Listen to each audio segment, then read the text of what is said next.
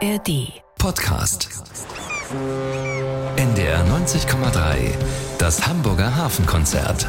Zu Gast ist heute Hamburgs Wirtschaftssenatorin Melanie Leonhardt. Die genaue Bezeichnung, so viel Zeit muss sein, sie ist Präses der Behörde für Wirtschaft und Innovation der Freien und Hansestadt Hamburg. Und das seit etwas mehr als einem Jahr. Und da sie in diesem Amt auch zuständig ist für die maritime Wirtschaft und den Hafen, wollen wir mit ihr ins Jahr 2024 blicken. Was sind die Baustellen? Was sind die Erwartungen an das Jahr an der Elbe und im Hafen? Dies ist das Hamburger Hafenkonzert, die erste Sendung im neuen Jahr. Insgesamt ist es Ausgabe 3608. Ich bin Dietrich Lehmann. Und ich, Kerstin von Stürmer. Moin.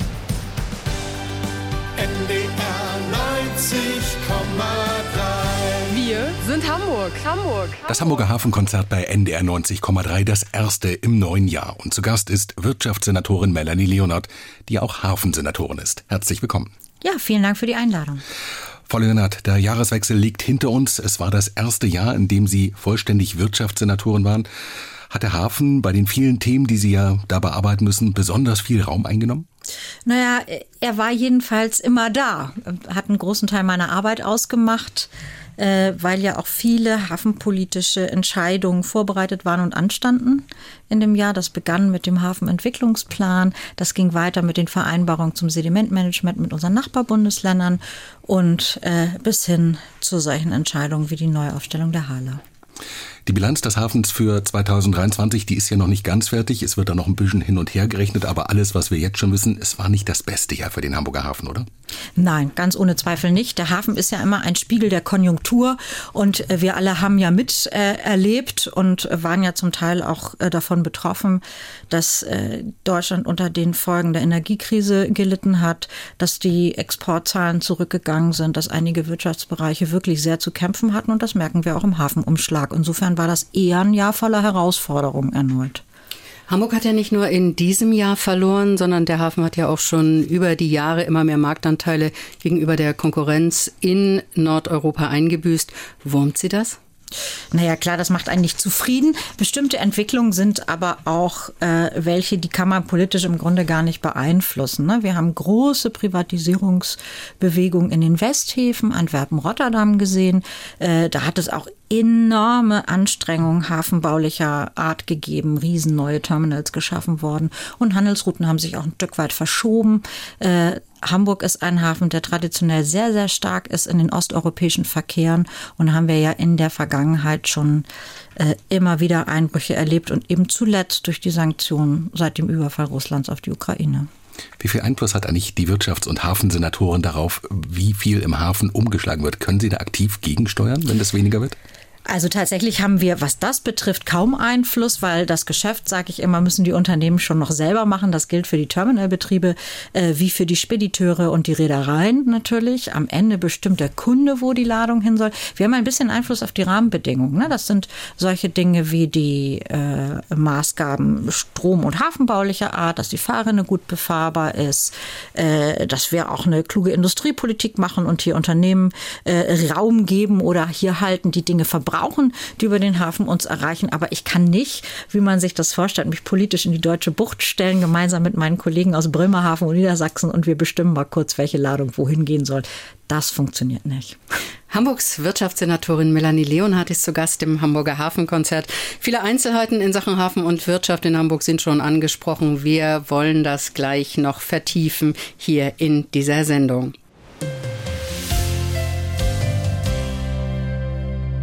Melanie Leonhardt, seit Dezember 22 sind Sie Wirtschaftssenatorin der Freien und Hansestadt Hamburg und Sie haben in diesem vergangenen Jahr, was hinter uns liegt, gleich für mindestens einen heftigen Paukenschlag gesorgt.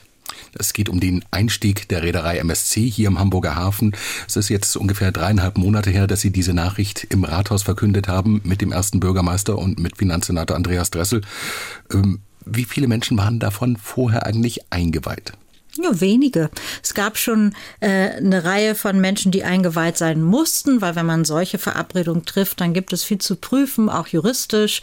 Dann gibt es viele Zahlen, die man miteinander vergleicht. Aber es waren tatsächlich nur wenige, die man da einweihen konnte, weil die Hala ja seit 2007 ein börsennotiertes Aktienunternehmen ist und man da ein bisschen den Maßgaben des Kapitalmarkts auch folgen muss, wenn man unternehmerische Entscheidungen trifft. Bevor wir nochmal auf die Gründe, warum Sie das gemacht haben, zu sprechen kommen, aber gerade an diese Geheimverhandlung, wie es ja oftmals von Kritikern bezeichnet wird, entzündet sich ja eben auch so ein bisschen der Widerstand dagegen. Ähm, war das wirklich notwendig? Gab es da keinen anderen Weg? Ich glaube, dass es notwendig war oder nein, ich bin überzeugt, dass es notwendig war. Das sieht man ja auch daran, dass einzelne derjenigen, die das kritisieren, ja selber mit uns als Stadt in Gesprächen waren über Möglichkeiten, bei der Hala unternehmerisch aktiv zu werden. Und die haben auch großen Wert darauf gelegt, dass wir das nicht veröffentlichen. Wie ist der Kontakt zur MSC eigentlich zustande gekommen? Ich glaube nicht, dass man als Senatorin oder als Behörde da einfach anrufen kann und sagen kann, hey, wollt ihr nicht die Hälfte unseres Unternehmens kaufen? Nein, also es, es gibt ja bestehende Kontakte zu allen Reedereien, die über Hamburg unternehmerisch tätig sind. Da finden regelmäßige Termine statt. Das ist gar nichts Ungewöhnliches. Wir sind auch mit CMA CGM, mit Hapag-Lloyd, mit Evergreen, mit ONE stets und ständig in Gesprächen. Das gehört sich auch so sozusagen als Landesregierung äh, in einem Hafen, in dem die alle unternehmerisch aktiv sind. Und genau solche Regelgespräche gibt es auch mit MSC. Und über diesen Kontakt äh, ist das zustande gekommen. Und MSC hat auch sehr frühzeitig bekundet, schon als wir über die Terminalbeteiligung von Costco geredet haben, dass sie sich auch viel vorstellen können in Hamburg. Was genau versprechen Sie sich von MSC? Was bringen die mit, was andere eben Ihnen nicht geboten haben? Also MSC bringt erstmal als größte Reederei der Welt eine Menge Möglichkeiten mit, auch äh, Hamburg in ihr Netzwerk in Europa einzubinden. Davon versprechen wir uns schon auch eine Stabilisierung, was Ladungsströme äh, betrifft. MSC bringt mit als große äh, Unternehmensfamilie eine ganz, ganz erfahrene Terminal-Tochter mit Till. Wir versprechen uns auch davon Know-how äh, für die Weiterentwicklung der Hala und der Positionierung im Markt als Terminalunternehmen. Und ähm, MSC bringt mit, dass sie an die Potenziale des Hamburger Hafens glauben. Äh, und das unterscheidet sie auch von anderen Akteuren, die glauben, dass hier mit uns zusammen, dass hier auch noch Potenziale zu heben sind. Und sie waren eben bereit, die Maßgaben der Stadt äh, die da lauteten, wir möchten gerne als Stadt die Mehrheit behalten, auch bei einer strategischen Partnerschaft zu akzeptieren. Und das war für uns wichtig. Nun gibt es ja Reedereien, Stichwort andere Akteure haben Sie genannt, die Hamburg deutlich näher stehen als MSC. Stichwort Hapag-Lloyd. Äh, Sie sagen, die Bedingungen waren klar. Hamburg behält die Mehrheit an der Hala. Nun gibt es unterschiedliche Gerüchte, wie das mit Hapag-Lloyd gelaufen ist. Die einen sagen, mit uns hat man gar nicht verhandelt. Die anderen sagen, doch, Hapag-Lloyd wollte aber unbedingt die Mehrheit. Wie war es denn nun wirklich? Also ich glaube, äh, die Gerüchte, die es da alle gibt, die kenne ich wahrscheinlich noch nicht mal alle im Einzelnen. Ich kann Ihnen sagen, äh, Habak-Lloyd hatte auch ein Konzept für die Fortentwicklung der Hala. Das hat aber Maßgaben gehabt, die für uns als Stadt eben nicht mitzugehen waren. Und äh, inzwischen konnte man ja auch überall lesen, dass es da jetzt auch sozusagen eine große Akzeptanz dafür gibt, was passiert. Ähm, aus unternehmerischer Perspektive, dass eben auch andere unternehmerische Entscheidungen betreffen und sich dann entsprechend aufstellen. Aber müssen Sie nicht Sorgen haben, wenn Sie MSC bei der Hala auf einer Ebene beteiligen, wo die ja wirklich mitentscheiden können, nicht nur an einem Terminal, dass dann andere Räder sagen so, naja, warum sollen wir unsere Konkurrenz jetzt noch füttern. Mhm. Denn die Reaktion war ja ziemlich heftig am ja, Tag danach. Aber das hat sich ja äh, sehr gut eingependelt inzwischen. Ich finde, da ist im Moment sehr, sehr viel Sachliches auch zu lesen äh, seitens anderer Reedereien. Und man muss sich ja ehrlich machen an der Stelle.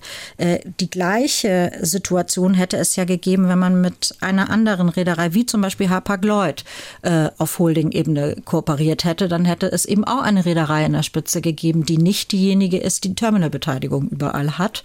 Ähm, und insofern ist, glaube ich, wichtig, sich hier darauf zu konzentrieren, was ist üblich in der Welt. Das ist ein in der Welt übliches Modell und man wird Vertragskonstellationen haben, die auch ermöglichen, dass die Interessen derjenigen gewahrt werden, die nicht äh, in der Gesellschaft vertreten sind und trotzdem gut behandelt werden wollen als Kunden.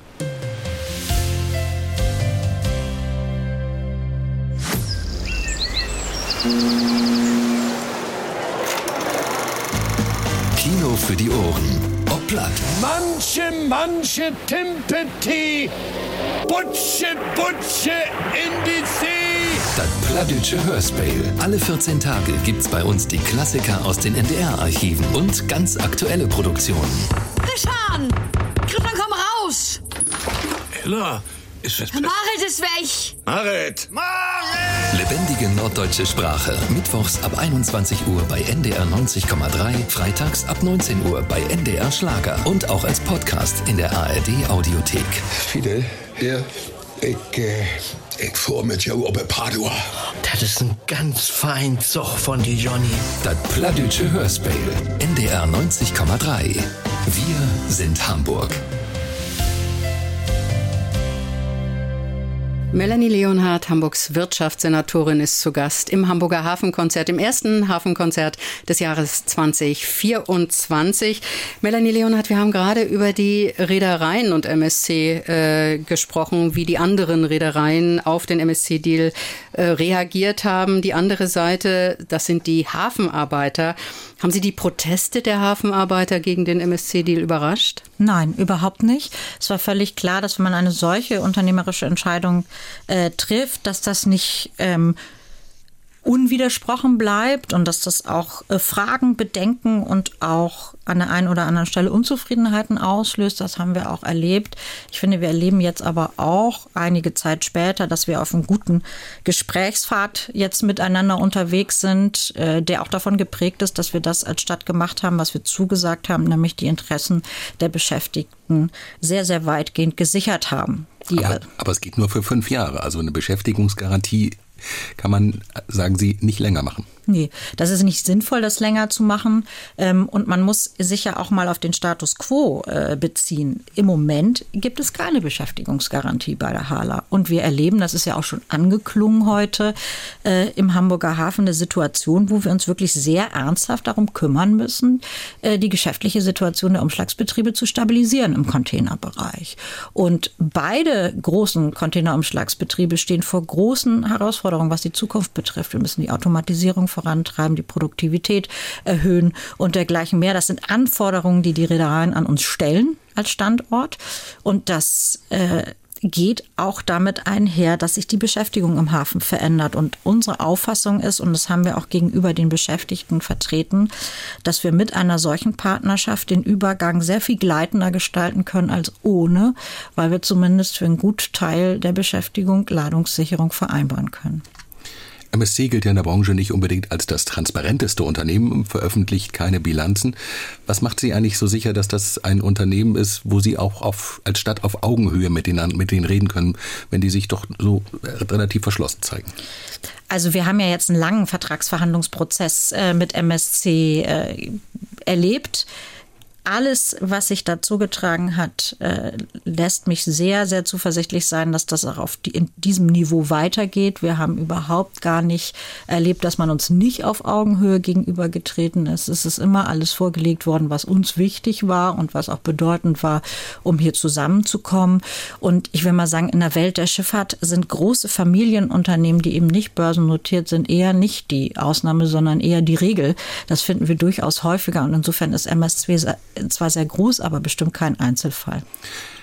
MSC ist aber auch gerade unterwegs und kauft weltweit eigentlich Hafenbeteiligung. Man kriegt fast im Wochenrhythmus Nachrichten. Vor kurzem erst in Indien, in, auf der Iberischen Halbinsel haben sie Bahntöchter gekauft, in Italien Bahnlinien und so weiter. Ähm, warum meinen Sie, haben die ein besonderes Interesse daran, sich auf den Hamburger Hafen zu fokussieren? Die sind ja überall. Ja, das ist richtig. Aber alle Reedereien sind überall.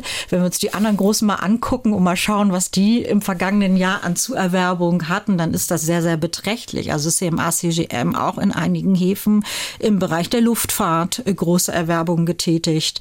Äh, Hapag-Lloyd, diverse indische Hafenbeteiligungen, hat jetzt eine eigene Tochter in Rotterdam dafür gegründet. Ähm, Maersk in Osteuropa sehr, sehr aktiv. Äh, große Beteiligung in Polen erworben und dergleichen mehr. Ähm, das ist ja immer Gegenstand der Geschäftspolitik auch zu sehen, wo man jetzt mit den Möglichkeiten, die man erwirtschaftet hat in den sehr, sehr guten Jahren, auch Potenziale heben kann. Und MSC sieht eben großes Potenzial in Hamburg. Damit sind sie nicht die einzigen. Das hat sich jetzt gezeigt. Ähm, sie waren aber die ersten, die sich so klar äh, committed haben hier für den Standort und äh, das freut uns. Stichwort Bahn haben Sie genannt. Eine Kritik, die ja unter anderem auch vom ehemaligen Wirtschaftsstaatsrat Gunther Bons kommt, lautet, der Senat verkauft seine Hala-Anteile viel zu günstig an MSC. Allein die Bahntochter Metrans sei wesentlich mehr wert als das, was MSC jetzt hinlegen muss für die Anteile an der gesamten Hala.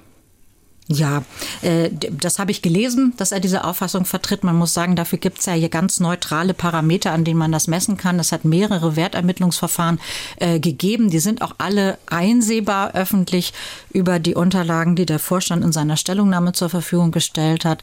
Es gab eine unabhängige Bewertung des Preises äh, durch eine unbeteiligte Investmentbank. Die hat es auch offengelegt und insofern glauben wir, dass wir als Senat hier das unsrige getan haben, um zu einer belastbaren Preisermittlung zu kommen. Und wichtig ist ja auch, wenn man äh, so eine Zusammenarbeit anbahnt wie die mit MSC, dann geht es nicht nur um den Preis pro Aktie im Einzelnen, dann geht es um das Gesamtpaket. Man muss äh, die Ladungscommitments dazu rechnen, man muss die Investitionsbereitschaft dazu rechnen und man muss dazu rechnen, äh, und das haben uns die unabhängigen Gutachter auch aufgeschrieben, dass äh, solche Fragen wie äh, eine Zusage für eine Eigenkapitalerhöhung in relevanter Größenordnung eben auch bei der Preisermittlung eine Rolle spielt. Und es ist das Gesamtpaket und das ist sehr fair.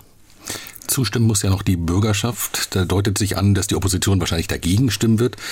Ähm, stehen denn bei den Reihen von Rot-Grün alle geschlossen? Man hört da ab und zu mal einzelne kritische Stimmen. Naja, also ich sag mal, dass man so einen Prozess sehr gut beraten muss und dass da auch kritische Fragen erlaubt sind, finde ich ganz selbstverständlich. Es geht hier um eine große Sache, aber unterm Strich haben wir keine Anzeichen dafür, dass diese Entscheidung in irgendeiner Weise gefährdet ist. Das heißt, der MSC-Deal ist nicht mehr aufzuhalten? Ich, ich kann im Moment keine Anzeichen dafür erkennen, dass wir nicht zu Ende kommen. Und es wäre jetzt ja auch gut, wenn wir zu Ende kommen. Das bringt der Hala Stabilität und es wird den Hamburger Hafen nach vorne bringen. Wie sieht das mit dem Zeitplan aus? Also wir werden jetzt sehr rasch in diesem Jahr äh, der Bürgerschaft eine Drucksache vorlegen, den Abgeordneten, die es betrifft, Zugang zu allen Vertragswerken äh, geben, damit sie sich auch ein umfassendes Bild machen können. Und dann ähm, wird der parlamentarische Prozess äh, beginnen. Und ich bin sehr, sehr zuversichtlich, dass wir im zweiten oder dritten Quartal diesen Jahres dann das sogenannte Closing haben werden, also wir die Zustimmung der EU-Kommission kriegen, die Bürgerschaftsentscheidung vorliegt und wir dann ein abgeschlossenes Verfahren haben. Sagt Wirtschaftssenatorin Melanie Leonard im Hafenkonzert bei NDR 90,3. Wir kennen sie alle.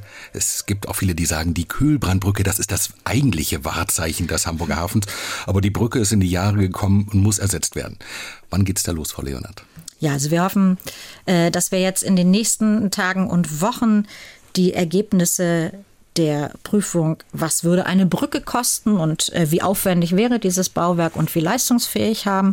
Dann vergleichen wir das mit den Untersuchungen und Vorplanungen, die schon gemacht worden sind für eine Tunnellösung. Die sind ja im Jahr 2018 äh, schon beauftragt werden, worden und dann äh, werden all diese Ergebnisse der hamburgischen Bürgerschaft vorgelegt werden und dann werden wir eine Variantenentscheidung treffen. Wichtig für die Stadt und für den Hafen ist dabei, dass es äh, finanziell zu bewältigen ist. Wir reden ja über ein Jahrhundertprojekt, das heißt, wir werden auch einer langen Bauzeit entgegensehen. Man braucht nicht alles Geld sofort, aber es soll für die Stadt äh, keinen Elbphilharmonie 2.0-Effekt geben. Wir wollen das irgendwie eingrenzbar halten. Und wichtig ist auch, dass wir am Ende eine Querung haben, die auch die Leistungsfähigkeit hat, die die Stadt braucht. Und das werden so die Parameter sein, um die es dann geht. Sie hatten ja die erste Tunnelplanung relativ schnell beerdigt, weil zu teuer. Jetzt haben Sie vor kurzem ein weitere, eine weitere Idee ins Spiel gebracht, nämlich einen abgespeckten Tunnel. Wie kann das gehen? Wie, wie, wie soll das werden? Also wir haben das schon äh, sehr früh auch im parlamentarischen Verfahren diskutiert, dass es in Wahrheit drei Möglichkeiten gibt. Es gibt die Möglichkeit, die Tunnelplanung, so wie sie vorgelegt wurde, auf Basis der Daten, die man 2018 erhoben hat, einfach umzusetzen. Man muss aber wissen, äh, das ist schon für die Stadt ein ganz, ganz außergewöhnlicher finanzieller Kraftakt. Und dann gibt es die Möglichkeit, äh, eine Brückenlösung nochmal zu betrachten. Das haben wir jetzt gemacht und dann wird das bewertet werden. Und die dritte Möglichkeit ist, das haben wir auch sehr frühzeitig äh, sozusagen in den Prozess gebracht, zu schauen, ob dieser Tunnel tatsächlich autobahnfähig sein muss, so wie das 2018 mal auf den Weg gebracht worden ist. Wenn man auf die Autobahnfähigkeit verzichten würde, wo, was man könnte, man muss es eben abwägen, weil in der Tat dann auf der äh, Ostseite des Tunnels ja dann irgendwann auch das Georgswerder und Wilhelmsburger Stadtgebiet kommt sozusagen, äh, dann kann man an der einen oder anderen Stelle mit Sicherheit auch nochmal einen Effekt für die Baukosten erzielen. Also autobahnfähig hieße einen Tunnel mit einem direkten Anschluss an die Autobahn. Nein, die, die, also damit hat es nicht nur was mhm. zu tun, sondern autobahnfähig heißt, er muss eine bestimmte Breite haben. Die, das Wasserbauwerk Kühlbrand braucht einen besonderen Anprallschutz für Schiffe. Ähm, es müssen nochmal besondere sozusagen äh, Maßgaben bei Tiefe und äh, äh, Gefahrgut äh, bedacht werden an dieser Stelle. Das sind alles solche Fragen, die wir uns einmal angucken wollen, um einfach sicher zu sein, es gibt äh, diese und jene Tunnelvariante und die eine ist so wirtschaftlich und die andere ist so wirtschaftlich und äh, die Fragen wird man ja beantworten müssen. Das sind ja die Fragen, die nicht nur Abgeordnete, sondern vor allen Dingen auch die Hamburgerinnen und Hamburger stellen. Ich erinnere mich aber, dass wir bei einer Verkehrslösung schon mal in der Vergangenheit viel zu kurz gesprungen sind. Als der Elbtunnel gebaut wurde, der Autobahn-Elbtunnel, hat der damalige Wirtschaftssenator Helmut Kern gesagt, eigentlich brauchten wir eine vierte Röhre. Die haben wir inzwischen für viel, viel Geld nachgebaut. Äh, muss man nicht gleich in die Zukunft investieren und ordentlich bauen? Ja, also wir werden, was auch immer wir bauen, es wird sehr, sehr ordentlich sein. Davon kann ich, äh, also da bin ich fest von überzeugt. Was wir aber auch machen müssen, wir müssen dem Parlament einen nachvollziehbaren Abwägungsprozess vorlegen.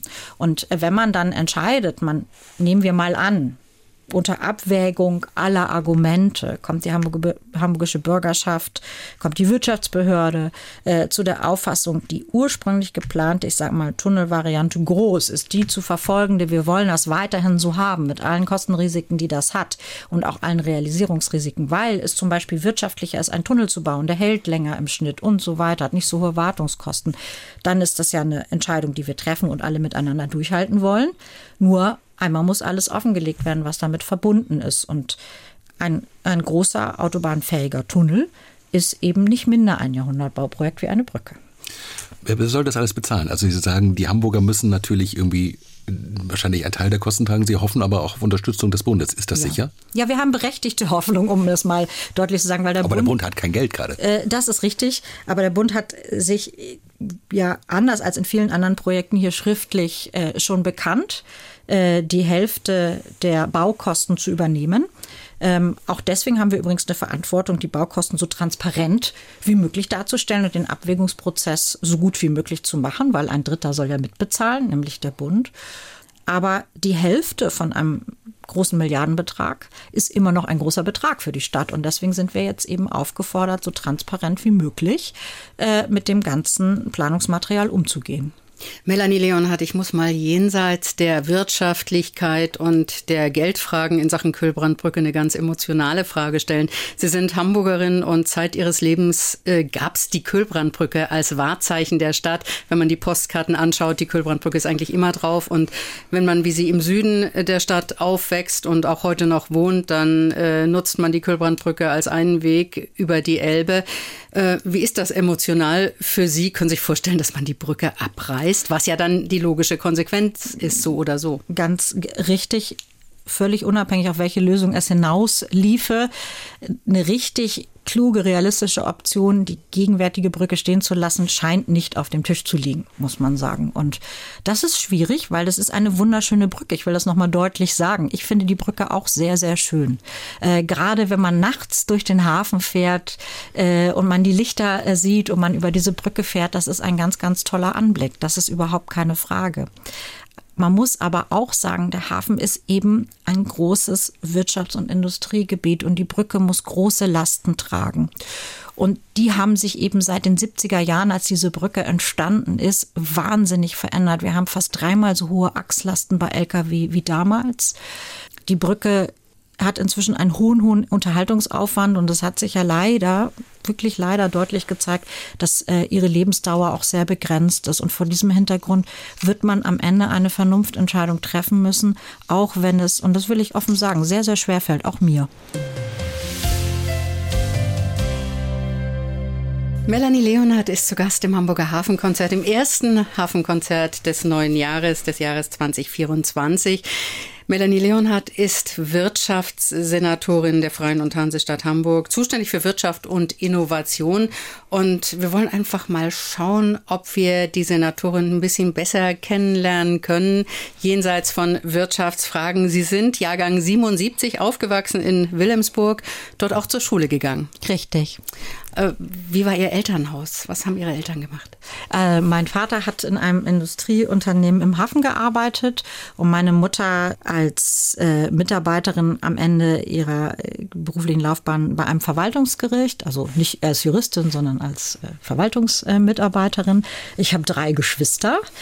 Ich hatte ein, ein, schönes Elternhaus, wenn auch oft, wie das in größeren Familien ist, durchaus voraussetzungsvoll. Ich glaube, ich bin das erste Mal äh, als Jugendliche ins Ausland gekommen. Also uns, mich haben die Reisen, die wir gemacht haben, eher ins Hamburger Umfeld, mal an Nord- und Ostsee oder in den Pfälzer Wald geführt. Ich habe deswegen auch sehr, sehr viel Zeit in Hamburg verbracht und gar nicht so viel Zeit außerhalb von Hamburg.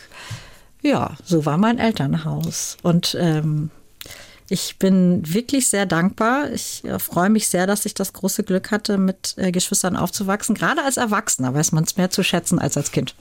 Gab es denn in der Schulzeit einen Berufswunsch? Ja, ich hatte immer, ich hatte durchaus, wie glaube ich, alle Kinder unterschiedliche Berufswünsche. Das hat sich immer mal verändert. Ich hatte äh, in, in der Mittelstufe, als es mit Geschichtsunterricht so losging, mal eine starke Phase, als ich dringend Ägyptologin werden wollte. Ich konnte es kaum aussprechen, geschweige denn ordentlich schreiben, aber ich fand das alles sehr interessant und bin über so Sammelalben dazu gekommen. Und dann äh, hatte ich tatsächlich eine Phase, gerade am Ende der Schulzeit, wo ich sehr dringend was Praktisches machen wollte und dann auch äh, sehr, sehr ernsthaft überlegt habe, äh, zum Beispiel äh, in die Krankenpflege zu gehen und auch nach der Schule ein freiwilliges soziales Jahr in einem Krankenhaus gemacht hat. Äh, und nun war es so biografisch, dass ich damals die gesamte Krankenhauslandschaft umkrempelte in der Stadt und dann habe ich den ursprünglichen Plan weiterverfolgt, vielleicht doch erstmal zu studieren. Das habe ich auch gemacht. Warum dann gerade Geschichte? Ja, weil ich das immer mochte. Also es fing, wie gesagt, in der Mittelstufe schon mit den alten Ägyptern an. Und ich finde tatsächlich, dass bei der Beobachtung und der Erforschung der Vergangenheit unheimlich viel rauskommt, was einem auch in unserer heutigen Zeit hilft. Ich weiß nicht, wer es gesagt hat. Wer die Geschichte nicht kennt, kann die Gegenwart nicht bewältigen. Da ist ja was Wahres dran. Richtig. Oder es gibt diesen, diesen, diesen Spruch, wo ich jetzt auch gerade nicht präsent habe, wer es war, aber was du erforschest, das hast du erlebt. Und tatsächlich ist da ja ein bisschen was dran, wenn man sich richtig tief in ein Thema reinkniet, völlig egal, ob es in der Vergangenheit liegt oder in der Gegenwart, dann wird man ja auch ein bisschen Teil davon. Und ich fand es immer sehr, sehr spannend. Ich habe Freude daran, mir Sachen zu erschließen. Mir macht das Spaß. Und ähm, ich, ich glaube auch, wenn auch nicht alles eins zu eins übertragbar ist, man kann immer auch ein bisschen was fürs Jetzt lernen. Aber es war dann wahrscheinlich noch nicht so ganz klar, was dann später mal aus ihm werden wird. Wenn man Geschichte anfängt zu studieren, da kann man natürlich Geschichtslehrer werden, ja. man kann Historiker werden. Das hat meine Eltern auch sehr umgetrieben. Schlimmstenfalls haben die Eltern wahrscheinlich gedacht, sie werden ja, Taxi ja. fahren. Ja, das in der Tat. Also die, die, die, das, das mögen Eltern ja gar nicht so, wenn, wenn jedenfalls meine nicht, äh, wenn gar nicht so klar ist, was da an Erwerbsleben am Ende steht. Das war denen auch wichtig, sozusagen. Aber ähm, es, wie, damals war unheimlich verbreitet, als ich anfing zu studieren. Ich habe in Hamburg studiert, äh, dieser Wunsch vieler Mitstudierender und bei mir war da auch kurz dazu überlegen, ob man dann noch was Journalistisches macht oder ob man in der Wissenschaft wohl bleibe. Ähm, sehr früh hat sich auch rauskristallisiert, dass Museum, also Sammlung und Vermittlung auch eine gute Ergänzung sein könnte. Ich hatte relativ früh im Studium den Wunsch, von der Geschichte mich nicht so stark zu entfernen, sondern irgendwie was zu machen, was mir weiter ermöglicht, ein bisschen zu forschen und das aber auch immer in Richtung Vermittlung zu bringen. Also ich sah mich jetzt nicht nur als jemand, der forscht und schreibt, sondern ich wollte irgendwie das so erweitern, dass ich was mit Menschen zu tun habe. Ich sage mal, außer Schuldienst habe ich mir da auch echt viel vorstellen können. Die sehr zielstrebige Studentin Melanie Leonhardt hat äh, promoviert. Das Thema ihrer Doktorarbeit ist interessanterweise ein Thema, was sehr eng mit Schifffahrt verbunden ist. Das stimmt. mit Schifffahrt und Schiffbau. Thema? Ja, es, also die, die Doktorarbeiten, die haben ja immer so wahnsinnig aufwendige Titel. Mhm. Und der lautete tatsächlich äh, die Geschichte der Unternehmerfamilie Rickmas äh, im deutschen Schiffbau, der deutschen Schifffahrt und im Reishandel unter besonderer Berücksichtigung von asiatischen Märkten. so hieß das ursprünglich. Und ich glaube, das Buch, was dann erschienen ist, war ein bisschen kürzer. War zum Glück ein bisschen kürzer. Mhm.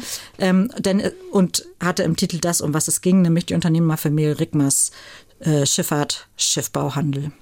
Ja nicht ganz unbekannte Familie in Hamburg. Mhm. Haben Sie da auch äh, im Archiven stöbern können und haben Sie da auch neue Sachen ausgraben können? Ähm, ja, ich hatte das große Glück, dass seinerzeit gerade die Familie entschieden hatte, äh, Bestände von alten Akten, die bisher zum Teil gar nicht bekannt waren, weil die aufgefunden waren, worden waren erst jüngst, die zum Teil aber auch einfach noch nicht beforscht worden waren, erstmalig zur Verfügung zu stellen. Und das war wirklich ein so großes Glück. Ich bin sehr, sehr dankbar dafür, weil das ist nur wenigen beschieden, wirklich Quellen das erste Mal in die Hand nehmen zu dürfen und ganz, ganz frisch auswerten zu dürfen. Und da handelte es sich, so wie man sich das vorstellt, um Berge von Kartons, alten Holztruhen, Holzkisten, die ich wirklich Stück für Stück, Papier für Papier zu Akten erst gemacht habe und dann ausgewertet habe. Und das ist ein ganz großes Glück, was mir da widerfahren ist, das machen zu dürfen. Das heißt, die Familie Rigmers hat vor Ihnen jetzt keine Geheimnisse mehr? Nicht, was diese historische Epoche betrifft. Haben Sie heute noch Kontakt mit denen? Ja. Melanie Leonhardt ist zu Gast hier im Hamburger Hafenkonzert. Melanie Leonhardt, reden wir mal über Ihren Einstieg in die Politik. Wie war das damals? Das muss ja irgendwo den Punkt gegeben haben, wo Sie sagen, außer Schule, Studium mache ich dann auch noch ein bisschen was anderes. Ja, es war ein bisschen ein gleitender Übergang. Also es gab nicht den Punkt, wo ich gesagt habe, so jetzt aber ganz dringend in der Politik engagieren, sondern ich habe 1996 Abitur gemacht und ich gehörte zu einer Generation, die während ihrer Schulzeit nur einen Kanzler erlebt hatte und der hieß damals Kohl. Das war die sogenannte Kohl-Generation, wie wir heute eine Merkel-Generation erlebt haben. Und äh, das hat mich in der sehr stark politisch interessiert gemacht rund um die Bundestagswahl 1998. Und dann habe ich auch ein, zwei Mal durch Zufall Leute getroffen, die waren in der Hamburger SPD engagiert und die haben gefragt, ob ich nicht Lust habe, an ein, zwei Veranstaltungen mitzuwirken, ganz unverbindlich und auch ohne Parteimitgliedschaft. Und so hatte ich die Möglichkeit, mir das mal ein, zwei Jahre ein bisschen anzugucken. Und es gab damals ein Thema, was mich sehr umgetrieben hat, mich und mein persönliches Umfeld, auch wenn ich das Glück hatte, studieren zu können und auch zu wollen, also auch freiwillig sozusagen an der Uni war, äh, gab es seinerzeit ja ein großes Problem in Deutschland, das hieß Jugendarbeitslosigkeit. Und das war auch wirklich signifikant anders als heute. Es gab nicht nur ein Thema, dass die Berufe, wo es Möglichkeiten gab, nicht angewählt wurden, sondern es gab manchmal auch keine Möglichkeiten äh, für, für in vielen Regionen unseres Landes. Und über die Arbeit, was kann man gegen Jugendarbeitslosigkeit tun? Und damals äh, ähm, der von äh, Franz Müntefering und zwei, drei anderen angeschobene äh, Pakt gegen Jugendarbeitslosigkeit bin ich dann politisch geworden und habe die Hinwendung zur SPD, wenn man so will, äh, entdeckt und angefangen, mich ganz, ganz zurückgenommen, ehrenamtlich, außerhalb von Parlament ein bisschen parteipolitisch zu engagieren. So ist es gekommen. Sie sind heute Landesministerin, in Hamburg heißt das Senatorin. Mhm. Wenn man in der Politik was werden will, dann geht das in den seltensten Fällen automatisch. Ähm, man wird in den seltensten Fällen angerufen und gefragt, willst du Ministerin werden, wenn man in der Partei äh, nicht schon vorher was ist.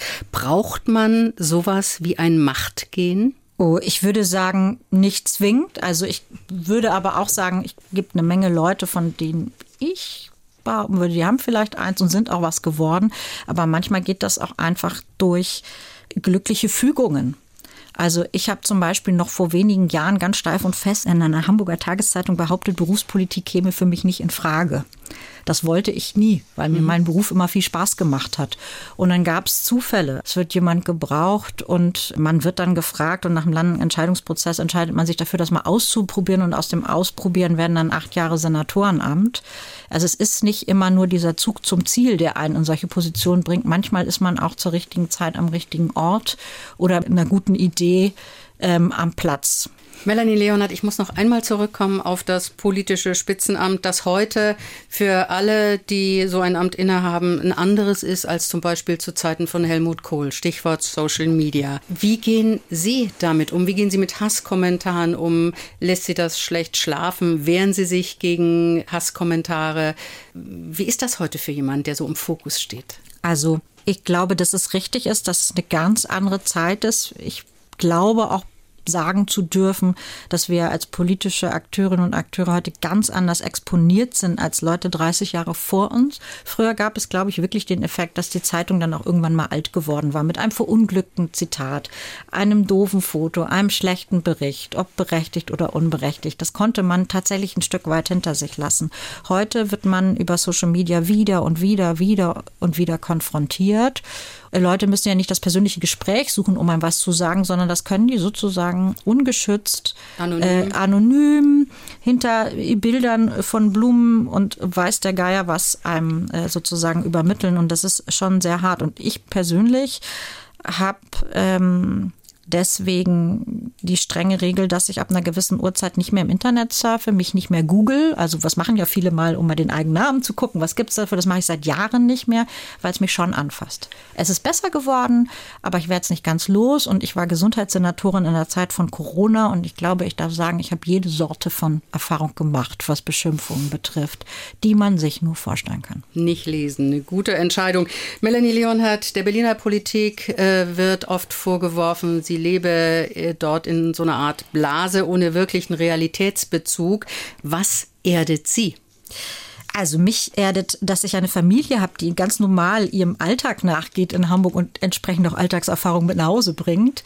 Ich habe ein Kind, das in der Schule ist. Ich muss einkaufen und ich habe tatsächlich eine sehr, sehr, sehr äh, lebendige Nachbarschaft. Und das erdet mich. Also dadurch, dass ich da mit ganz normalen Leuten zusammen bin, die auch nicht in der Politik zu Hause sind und deswegen ganz geradeaus sind, wie die Hamburger so sind, wenn sie was zu sagen haben oder auch nicht, fühle ich mich sehr geerdet. Und ansonsten habe ich noch äh, schöne Ehrenämter in verschiedenen Museumsvereinen und habe daran viel Freude. Wirtschaftssenatorin Melanie Leonhardt zu Gast im Hamburger Hafenkonzert bei NDR 90,3. Ihr Vorgänger Michael Westhagemann, der hatte so ein bisschen den Spitznamen Mr. Wasserstoff bekommen. Ähm, er hat Pläne angestoßen, in Moorburg ein äh, großes Wasserstoffzentrum aufzubauen, eine Art Wasserstofffabrik und noch vieles drumherum. Im Moment ist es ein bisschen ruhig geworden darum, um diese Pläne. Warum eigentlich? Ja, ist ganz interessant, weil die Pläne jetzt gerade Wirklichkeit werden. Also man muss ja wirklich sagen, dass Michael Westhagemann da sehr vorausschauend war, was dieses Thema betrifft. Oft wurde, wenn man von Wasserstoff anfing zu sprechen, wurde man ja noch belächelt. Seit Energiekrise und äh, tatsächlich im Anspruch, unsere Industrie unabhängig von fossilen Brennstoffen zu machen, wird das Thema anders gesehen. Und interessant ist, jetzt, wo es Wirklichkeit wird, wo man wirklich zum Greifen nah ähm, den Elektrolyseur in Moorburg hat, also wo jetzt die ersten Kraftwerksteile des alten Kohlekraftwerksteils sind in Abriss begriffen. Man kann das sehen, wenn man da steht. Äh, die ersten Verträge im Konsortium sind äh, geschlossen. Ähm, die Gasnetz Hamburg hat äh, vorzeitig begonnen, ein kleines Wasserstoffversorgungsnetz im Hafen äh, zu bauen. Jetzt wird es Wirklichkeit und jetzt ist es nicht mehr sozusagen jeden Tag auf den Titelseiten und in aller Munde. Das hängt vielleicht damit zusammen, dass wir als Gesamtgesellschaft jetzt akzeptiert haben, dass Wasserstoff vielleicht ein Teil der Lösung sein kann für die Energieversorgung der Zukunft. Wann kommt da der erste grüne Wasserstoff made in Moorburg? Also wir hoffen, dass es uns gelingt, das Ende 26, Anfang 27 zu haben. Äh, das klingt noch weit hin, das ist planerisch, aber praktisch übermorgen. Und damit uns das gelingt, muss jetzt auch alles ineinander greifen und muss alles klappen. Gestartet ist dieses Projekt ja mit vielen industriellen Partnern, mit privaten Investoren. Eine Reihe davon sind mittlerweile abgesprungen. Ähm, und die Stadt musste immer mehr in die Lücke einspringen. Wird das am Ende so ein reines städtisches Projekt? Nein, da, äh, das wird es nicht. Wir haben ja ein großes Energieversorgungsunternehmen, was nicht städtisch ist, äh, mit dabei. Äh, wir werden auch weitere Industriepartner akquirieren, wieder zusätzlich. Wir hatten jetzt eine Phase, das muss man ganz klar sagen, wo wir sehr, sehr lange in den Genehmigungsverfahren des Bundes und der Europäischen Union für die Projektförderung uns befunden haben. Das ist ja auch gar kein Geheimnis. Ich glaube, wir sind jetzt inzwischen im 20. Monat, äh, wo wir warten auf die Genehmigung. Und da muss man ganz deutlich sagen, das ist für manchen Industriepartner einfach zu viel. Deswegen hatten wir eine Durchstrecke. Wir haben aber jetzt auch schon wieder Anfragen von diversen weiteren, die jetzt sehen, es geht in die Realisierung und sich jetzt wieder mit engagieren. Melanie Leonhardt ist zu Gast hier im Hamburger Hafenkonzert. Melanie Leonhardt, Sie haben es gesagt, äh, Wasserstoff und das Projekt in Moorburg ist nicht mehr jeden Tag auf den Titelseiten der Zeitung und bei uns im Programm. Energiewende hat ja vor allem auch etwas mit Akzeptanz in der Bevölkerung zu tun. Liegt es vielleicht auch daran, dass in Berlin die Politik nicht unbedingt immer sehr verständlich und für alle akzeptabel daherkommt? Stichwort Wärmegesetz, wo es ja hin und her und wieder hinging äh, muss man da nicht besser kommunizieren, gerade bei diesem wichtigen Thema? Ich glaube, wenn wir das schaffen wollen, unsere Energieversorgung wirklich so umzustellen, dass sie erstens erneuerbar ist und zweitens verfügbar, den ganzen Tag, jeden Wochentag, alle Monate im Jahr, dann brauchen wir eine große Akzeptanz in der Bevölkerung, weil uns einfach allen, jedem Einzelnen von uns riesen umwälzende Prozesse bevorstehen.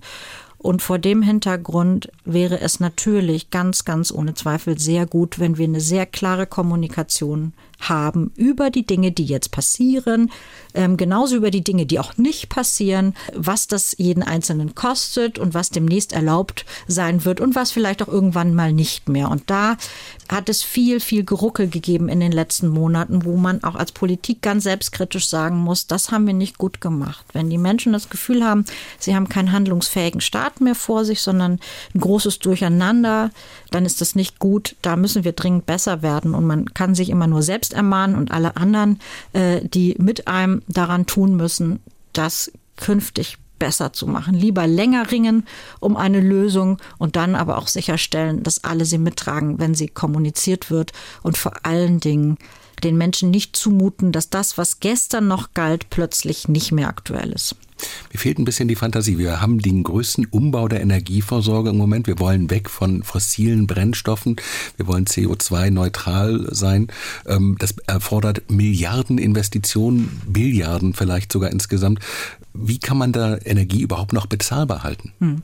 Also wichtig ist, dass man den Ausbau der erneuerbaren Energien sehr, sehr ernst nimmt. Genauso wie es früher Kohlekraftwerke gebraucht hat, um die Energieversorgung für die Industrie sicherzustellen, brauchen wir jetzt andere. Und das heißt auch, dass wir beim Thema Ausbau der Windkraft noch sehr viel schneller vorankommen müssen. Das heißt aber auch, dass wir Stromleitungen an Plätzen brauchen, wo wir heute noch keine haben, damit die Energie zum Beispiel auch in Regionen kommen kann, wo sie aus Erneuerbaren nicht ohne weiteres selbst hergestellt werden kann. Und das heißt auch, und davon bin ich fest überzeugt, dass wir auch neue Partnerschaften brauchen werden. Während wir jetzt ja zum Beispiel sehr viel Gas äh, aus Norwegen, aus den Niederlanden bekommen, werden wir künftig sehr viel Strom zum Beispiel aus Dänemark und anderen Regionen bekommen, weil die nämlich mehr produzieren, als sie selber brauchen. Und das werden wir importieren. Deutschland wird weiterhin ein Land sein, was auch Energieimporte braucht, aber hoffentlich in Zukunft andere als heute. Was bedeutet das für den Hamburger Hafen? Für den Hamburger Hafen bedeutet das, dass wir uns auch was das Thema Energieimporte betrifft, umstellen müssen. Der Hamburger Hafen war früher und ist es auch bis heute immer noch ein Drehkreuz, zum Beispiel auch äh, für den Import für flüssige Energieträger, für äh, Benzin, Öle und dergleichen mehr. Er wird auch ein Hafen für Energieträger bleiben. Nur künftig wird es wohl Ammoniak sein, äh, über das man ja Energie sehr gut auf dem Seeweg äh, transportieren kann, das dann an Land zu Wasserstoff wird und das dann an die Industrie unmittelbar weitergegeben wird. Und da müssen wir uns auch mit Investitionen darauf einstellen, äh, dass wir das gewährleisten können. Und der Elektrolyseur ist einfach das neue Kraftzentrum statt des Kraftwerks Moorburg. Und wie es mit dem Hamburger Hafen weitergeht, Stichwort Elbvertiefung, darüber sprechen wir gleich mit der Wirtschaftssenatorin, mit Melanie Leonhardt. Melanie Leonhardt ist zu Gast im ersten Hafenkonzert des Jahres 2024. Melanie Leonhardt, viele Jahre wurde um die Elbvertiefung gerungen, vor Gericht gestritten. Wir erinnern uns alle noch. Und als dann alles fertig war, stand die vertiefte Elbe nur etwa ein Jahr zur Verfügung. Es hatte sich zu viel Schlick und Sand abgesetzt. Der Bund hatte zu wenig gebaggert. Und nun behindert auch noch Munition das Baggern. Das ist alles in allem eine Gemengelage, die muss sie doch total nerven. Ja, absolut. Also, aber ich bin, glaube ich, da gar nicht alleine.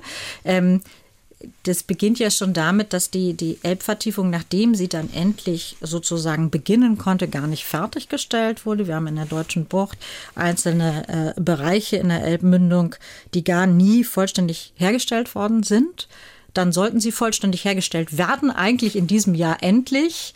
Äh, dann, dann stellte man fest, äh, dass man aufgrund mangelnder Kapazitäten in der Wasser- und Schifffahrtsverwaltung eben bestimmte Bereiche so lange nicht ausgebaggert hatte, dass da größere Mengen Schlick zu verbringen waren. Und dann fand man auch noch Kampfmittel. Etwas, was wir ja in Deutschland durchaus gewöhnt sind. Nur nun kommt es auch zu einem Zeitpunkt, wo man sagt, ja, wie lange soll es denn jetzt dauern, bis das äh, gehoben worden ist, alles. Hätte man damit nicht anfangen müssen? Erst nach Kampfmitteln suchen und dann ja, geht's weiter. Also, Eigentlich also, ist das doch verkehrt rum. Auf den Gedanken kann man durchaus kommen. Jetzt gibt es unterschiedliche wissenschaftliche und geologische Erklärungen dafür, wie diese Kampfmittel in die Elbemündung gekommen sein sollen. Womöglich erst dadurch, dass man länger keine strombaulichen Maßnahmen mhm. zum Elbarm äh, gemacht hat. Das, da werden sich mit Sicherheit noch die Experten drüber auseinandersetzen. Fakt ist, ähm, wir werden noch viele Monate warten müssen, bis es dem Bund gelingt, die Solltiefe in seinen Bereichen wirklich herzustellen. Das ist sehr ärgerlich. Ähm, klar ist aber auch, dann werden wir eben die Solltiefe haben, die mit der letzten Elbvertiefung angestrebt wurde und keine neuerliche Elbvertiefung. Die, die, ersten Menschen sprechen ja schon davon, dass es sich um eine neue Elbvertiefung handelt. Das ist nicht der Fall. Äh, wir haben noch gar nicht die Tiefe erreicht an allen Stellen, die wir eigentlich mit der äh, so lange erwarteten Elbvertiefung hätten haben sollen. Ich muss noch mal kurz auf Ihre ersten Sätze da zurückkommen. Sie sagten, das Problem ist eigentlich schon viel früher gemacht worden. Der Bund hat gar nicht alles ausgebaggert, was er hätte ausbaggern sollen bei der Realisierung der Elbvertiefung. Mhm. Ähm, das höre ich zum ersten Mal. Naja, es hat, es hat wohl sehr früh einen Zustand gegeben, der aufgrund von Sturmfluten, unterschiedlichen Wetterbedingungen an einigen Stellen die Solltiefe gar nie so richtig hergestellt hatte, wie sie hätte sein sollen. Und das hat sich dann aufgeworfen wie sozusagen beim Sandbauburgen äh, am Strand, wenn man schon mal ein Häufchen liegen lässt sozusagen. Das mag beim ersten Spielen vor der Mittagspause noch gar nicht stören. Wenn da dann aber die unterschiedlichen Wellen drüber gegangen sind und immer weiter Schlick angespült haben mit das Häufchen, und so einen Zustand haben wir wohl im Mündungsbereich an einigen Teilen gehabt, sodass das, was dann aufgrund von äh, Restriktionszeiten, die man beim Baggern immer hat, wenn wir bestimmte Vermehrungsphasen von Fischen und so weiter hat, äh, dieses eigentlich nur nicht ganz und gar äh, fertige, sonst nicht weiter störende dazu aufsummiert hat, dass wir dann äh, richtig Nachbaggerungsthemen gekriegt haben. Aber die Elbvertiefung ist offiziell freigegeben worden. Ja, die, die Solltiefen sind eine Zeit lang freigegeben worden. Aber dann, dann sind, sind wir ein Stück weit aber auch äh, das Licht geführt worden.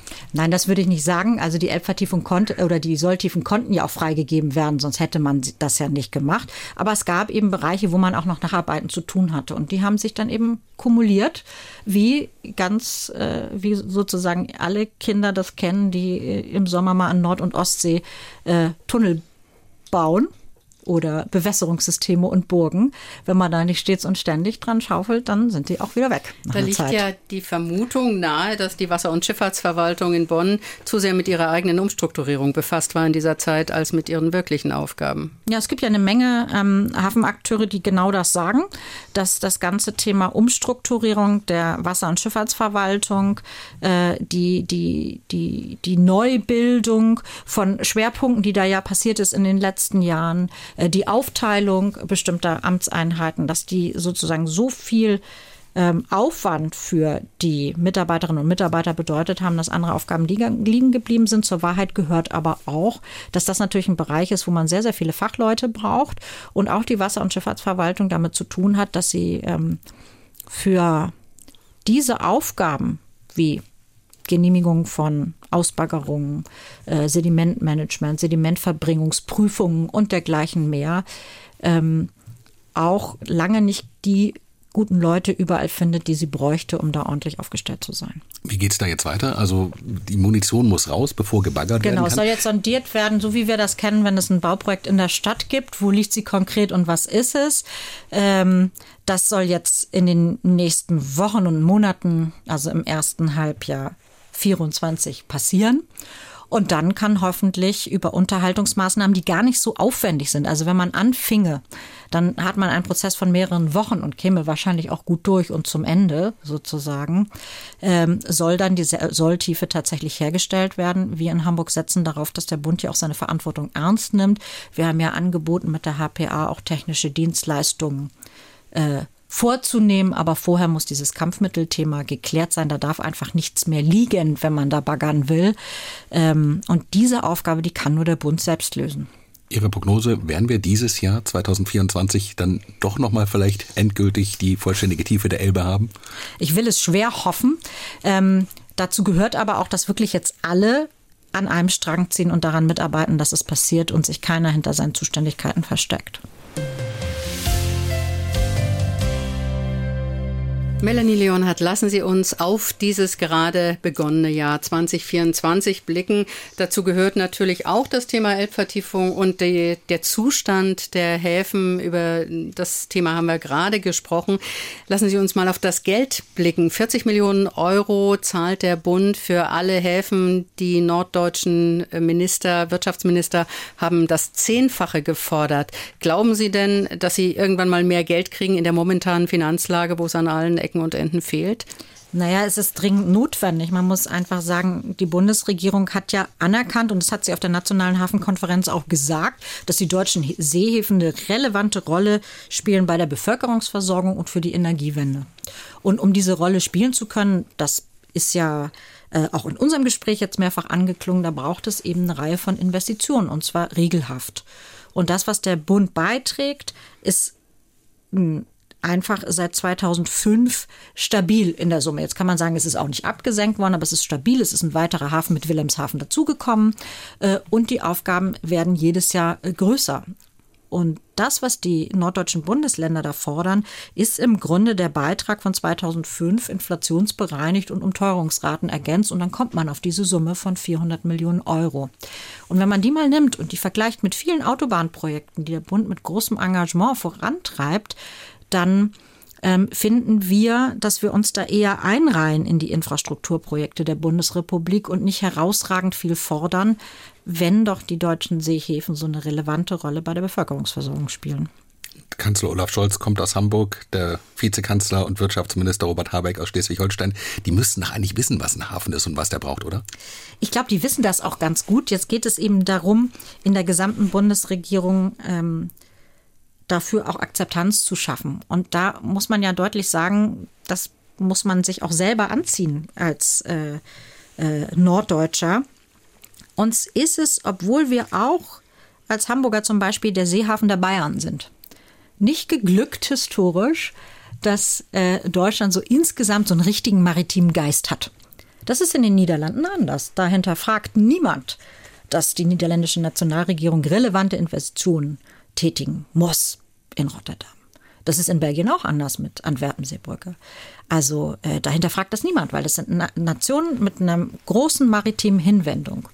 Und ähm, während hier ja in den Wirtschaftsnachrichten regelhaft Automobil, Industrie, Schwerindustrie ähm, dominieren, spielt ich sag mal Schifffahrt und Hafen, wenn nicht gerade herausragende Nachrichten verkündet werden, eher eine untergeordnete Rolle. Interessant und, ist, dass sich in Wirtschaftsnachrichten die Hafenbilder immer richtig gut machen. Containerbrücken, Container ja, Hamburg immer bei ist den immer drin. Genau. Super, immer drin. Immer als Bild. Mhm aber nie im Inhalt. Falls es mal jemandem aufgefallen ist, bei Konjunkturmeldungen wird ja jetzt nicht die Umschlagszahl zitiert, sondern da geht es um andere Fragen an der Stelle. Und das zeigt ein bisschen, wie schwierig es ist, im Deutschen Bundestag, auch im Bundesrat mit den Länderkollegen der anderen Länder, dafür Akzeptanz zu sorgen, dass die deutschen Seehäfen ein eigenständiger Infrastrukturbeitrag für das ganze Land sind. Das muss uns gelingen. Die Bundesregierung hat ja schon im Koalitionsvertrag angekündigt, dass sie eine nationale Hafenstrategie ausarbeiten wollen. Viele hatten gehofft, naja, jetzt 2023 im abgelaufenen Jahr, da wird es endlich was. Es ist nichts geworden, wissen wir. Ähm, zeugt das nicht auch ein bisschen von diesem fehlenden Fokus auf das Thema? Meine Überzeugung ist es, sage ich ganz offen, weil ähm, man stelle sich mal vor, äh, wir, wir würden ähnliche Zeitverzögerungen in Fragen von Neuerstellung der deutschen Automobilindustrie erleben. Wäre inakzeptabel. Äh, da, ähm, und daher finde ich, dass es jetzt auch ein wichtiges Signal an die norddeutschen Bundesländer, und da darf ich von meinen Kolleginnen und Kollegen mitsprechen an dieser Stelle, wäre, wenn die eigentlich erst für Sommer und dann für Herbst zugesagte nationale Hafenstrategie nun vorgelegt würde, womöglich im ersten Halbjahr 24, fände das allerhöchste Eisenbahn, um ein anderes äh, Bild hier zu bedienen. Denn wenn Deutschland eine Exportnation sein und bleiben will, gehören die deutschen Seehäfen dazu und da brauchen wir ein bundespolitisches Engagement, nicht nur finanziell, sondern auch ideell, um sich zu den Themen zu bekennen. Melanie Leonhardt, zum Schluss noch eine Frage, die äh, vielleicht gar nicht so direkt mit de, den Häfen, mit dem Hafen zu tun hat, sondern mit der Hamburger Wirtschaft insgesamt. Viele Chefposten von städtischen Unternehmen in Hamburg sind seit 1.1. neu besetzt. Messe, Flughafen, Hochbahn. Die äh, ehemaligen Chefs sind entweder im Ruhestand oder wollten sich äh, örtlich verändern. Muss man sich da auf größere Veränderungen einstellen? Das ist ja dann doch nach mehr als 20 Jahren zum Teil ein Einschnitt. Ja, absolut. Also in einigen Bereichen Messe und Flughafen sind ja, glaube ich, ohne Übertreibung kann man sagen, da ist jeweils eine kleine Ära auch zu Ende gegangen. Da hatten wir über viele Jahrzehnte eine große personelle Kontinuität und neue Köpfe bringen auch immer ein bisschen neuen Wind. Ich glaube aber, dass es eine gute Mischung aus Kontinuität und Veränderung geben wird. Und ein bisschen Veränderung brauchen wir ja auch alle in diesen Zeiten. Und um nochmal auf den Hafen zurückzukommen, wird 2024 das Jahr, wo das Ruder herumgerissen wird, wo frischer Wind in den Hafen einzieht, wo man eine Trendwende schafft? Also wir wünschen uns das natürlich alle. Aber um nochmal ganz auf den Anfang des Gesprächs zurückzukommen, Hafenwirtschaft ist immer ein Spiegel der Konjunktur. Und wir haben noch ein wirklich aufgabenreiches und auch mit Schwierigkeiten behaftetes 24 vor uns, trotz aller Zuversicht, die man haben kann. Insofern wäre meine Prognose, wir erleben eine Stabilisierung, einen richtigen Aufwärtstrend vermutlich erst zum Ende des Jahres. Ein schönes Schlusswort. Melanie Leonhardt, die Senatorin für Wirtschaft und Innovation der Freien und Hansestadt Hamburg, war unser Gast hier im Hamburger Hafenkonzert im ersten des Jahres 2024. Vielen herzlichen Dank, dass Sie hier waren. Ja, vielen Dank für die Einladung. Das war das Hamburger Hafenkonzert heute mit der Senatorin für Wirtschaft und Innovation der Freien und Hansestadt Hamburg, Dr. Melanie Leonhardt. Wir haben auf das gerade begonnene Jahr geblickt und über die Herausforderungen gerade für den Hafen und die maritime Wirtschaft gesprochen. NDR 90,3 das Hamburger Hafenkonzert. Auch in der kommenden Woche sind wir im Hamburger Hafen. Dabei geht es im Hafenreport unter anderem um die Kreuzfahrtsaison 2024 hier in Hamburg.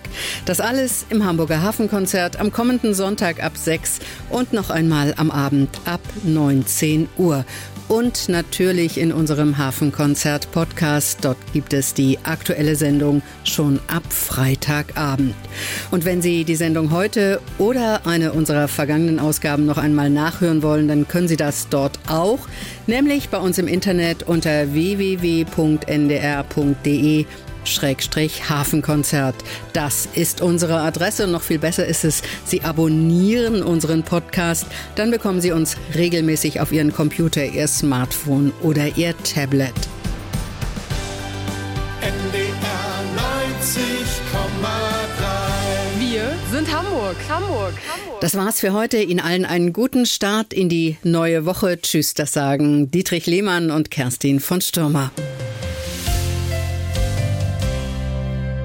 Das Hamburger Hafenkonzert. Am Sonntag immer morgens um 6 und abends um 19 Uhr. Bei NDR 90,3. Wir sind Hamburg.